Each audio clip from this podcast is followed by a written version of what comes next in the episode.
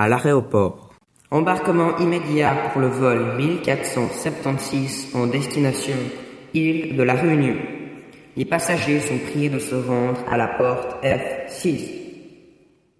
Luc Chantet et Boris Cholet sont priés de se rendre immédiatement en porte F6. Dans l'avion. Bonjour, je suis Boris Cholet. Je suis passionné du piton de la fournaise. Ah, enchanté. Je m'appelle Luc Chantet. J'ai entendu dire que le piton de la fournaise était l'un des volcans les plus actifs au monde. En effet, il est très actif. Il attire un grand nombre de passionnés comme moi. Sur cette île merveilleuse, située à 700 km de Madagascar.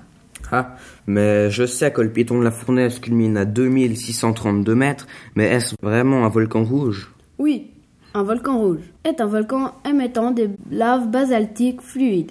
C'est moins dangereux qu'un volcan gris. Ah oui, je me souviens, le volcan forme un cône de 3 km de diamètre. Ah bon? Mais depuis quand existe-t-il? Il existe depuis 530 000 ans.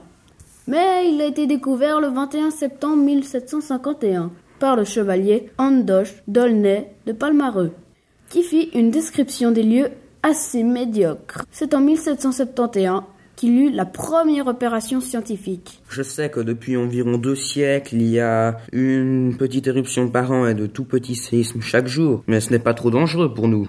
Non, non, il n'y a pas trop de risques. C'est un des volcans les plus surveillés au monde. Mais quand même, j'ai vu à la télé que cet été, un incendie a ravagé une partie de l'île. Ne vous inquiétez pas, le volcan apporte aussi beaucoup d'avantages à la population. Ah bon? Lesquels? Tout d'abord, comme je vous l'ai dit, il attire beaucoup de touristes. Et ses cendres fertilisent l'île, ce qui est propice à l'agriculture, donc à l'économie. Sans le piton de la fournaise et le piton des neiges, qui est éteint depuis fort longtemps, l'île de la Réunion n'existerait pas. Ah oui, alors je comprends, l'île s'est formée au fil des éruptions. Oui, c'est exactement ça. Ah, regardez, j'ai trouvé un texte sur les éruptions dans ce livre, je vous lis.